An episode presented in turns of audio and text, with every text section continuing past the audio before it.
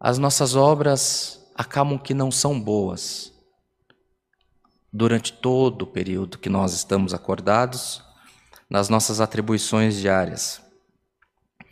E tudo que você faz de bom se anula pelo que você fez de mal. E aí a tua mente começa a trazer um peso sobre a tua vida. Estou passando por essa necessidade porque fiz tal coisa. Estou vivendo dessa maneira porque errei ali. Um pecado, uma negligência, um, um desaforo que você não levou para casa.